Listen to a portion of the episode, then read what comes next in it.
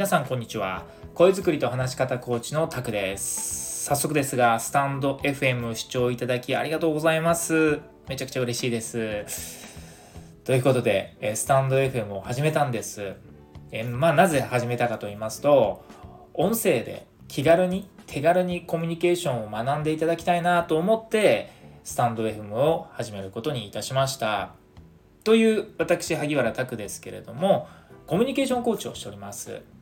主にビジネスマンを対象とした声作りとか話し方とかあとロジカルシンキング力アップのコーチングやトレーナーを行っております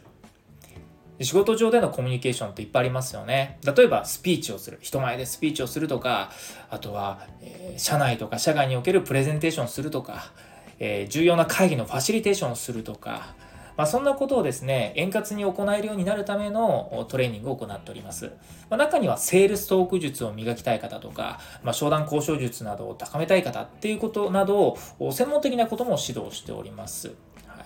えー、人前で話すことが苦手、頭が真っ白になってしまうとか、言いたいことが、言いたいことが言葉にできなくて、ロジカルに話せないとか、まあ、人前で堂々と自信を持って話せるようになりたいなって方に向けた、えー、コーチングやトレーニングを行っております。という、えー、僕の自己紹介はこの辺りにしておいて、えそもそもこのスタンド FM ですが、まあ、どんなことをこれから配信していこうかなというところなんですが、まあ、正直、詳しくは決まっておりません。ただ、ま、音声だから配信できることがあると考えております。っていう僕はですね、ストア化でオンライン講師をやっています。また、リアルにコーチングを行ってたり、オンラインでのコーチングを行ってますし、企業研修をしたりとか、あとは YouTube 配信も行ってるんですね。こういう、ま、YouTube 動画を見ることは手軽にできるんですけど、実際にね、あの、コーチングを受けようとか、講座受けてみようって、なんかハードル高いなって思われてる方も多いと思います。実際に僕もそう思います。はい。ね、ただ、音声だとですね、やっぱりいつでも気軽にイヤホン越しで聞けるじゃないですか。でもっと言うと、YouTube ってやっぱ動画ですから映像を見ないといけないですけど、うん、うん、音声ってもうスマホはもうポケットにしまって、まあ、耳だけで楽しめる、まあ、聞けるっていうメリットがありますよね。はい。なんで、まあ、本当にね、気軽に手軽に楽しんでほしいなって思うのが目的なんですね。で、このスタンド FM では、うん、ビジネスコミュニケーション全般の話ができればなとは考えております。それこそ現在の受講生がどんなコミュニケーションのお悩みを持っているのかとか実際にあったコミュニケーショントラブルの具体的な改善方法って何かとかまあ、昨今ではね、ロジカルシンキング力が必要みたいに言われてますけど、このロジカルシンキング力ってどうやったら実際に身につくのかとか、あとは仕事においては人前で話す機会、スピーチとかプレゼンをする機会ってあると思うんですが、そんなスピーチ、プレゼンを成功させるために、どんな方法がいいのかとか、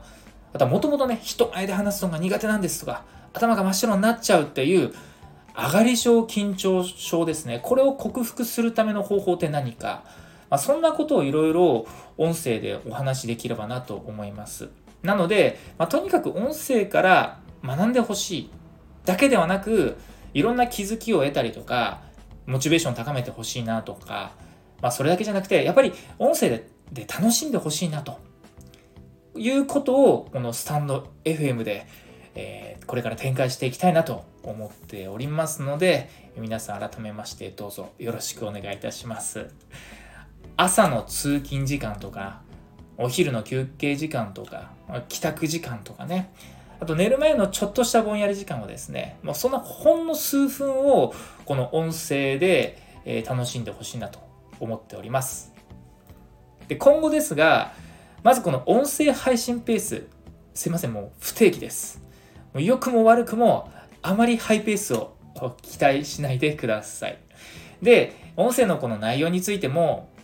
今日はこれについてがっちり学びましょう的なものではなくて、正直緩めに配信していきたいなと思います。まあ、日常のこととか、ちょっとしたエピソードとか、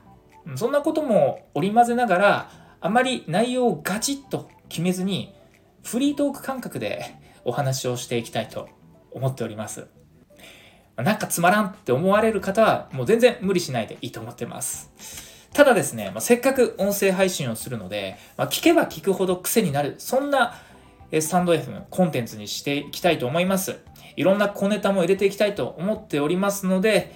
こうご期待ください。というところで、今日はこの辺りにしましょう。また次回の配信をお待ちください。ご視聴ありがとうございました。それでは。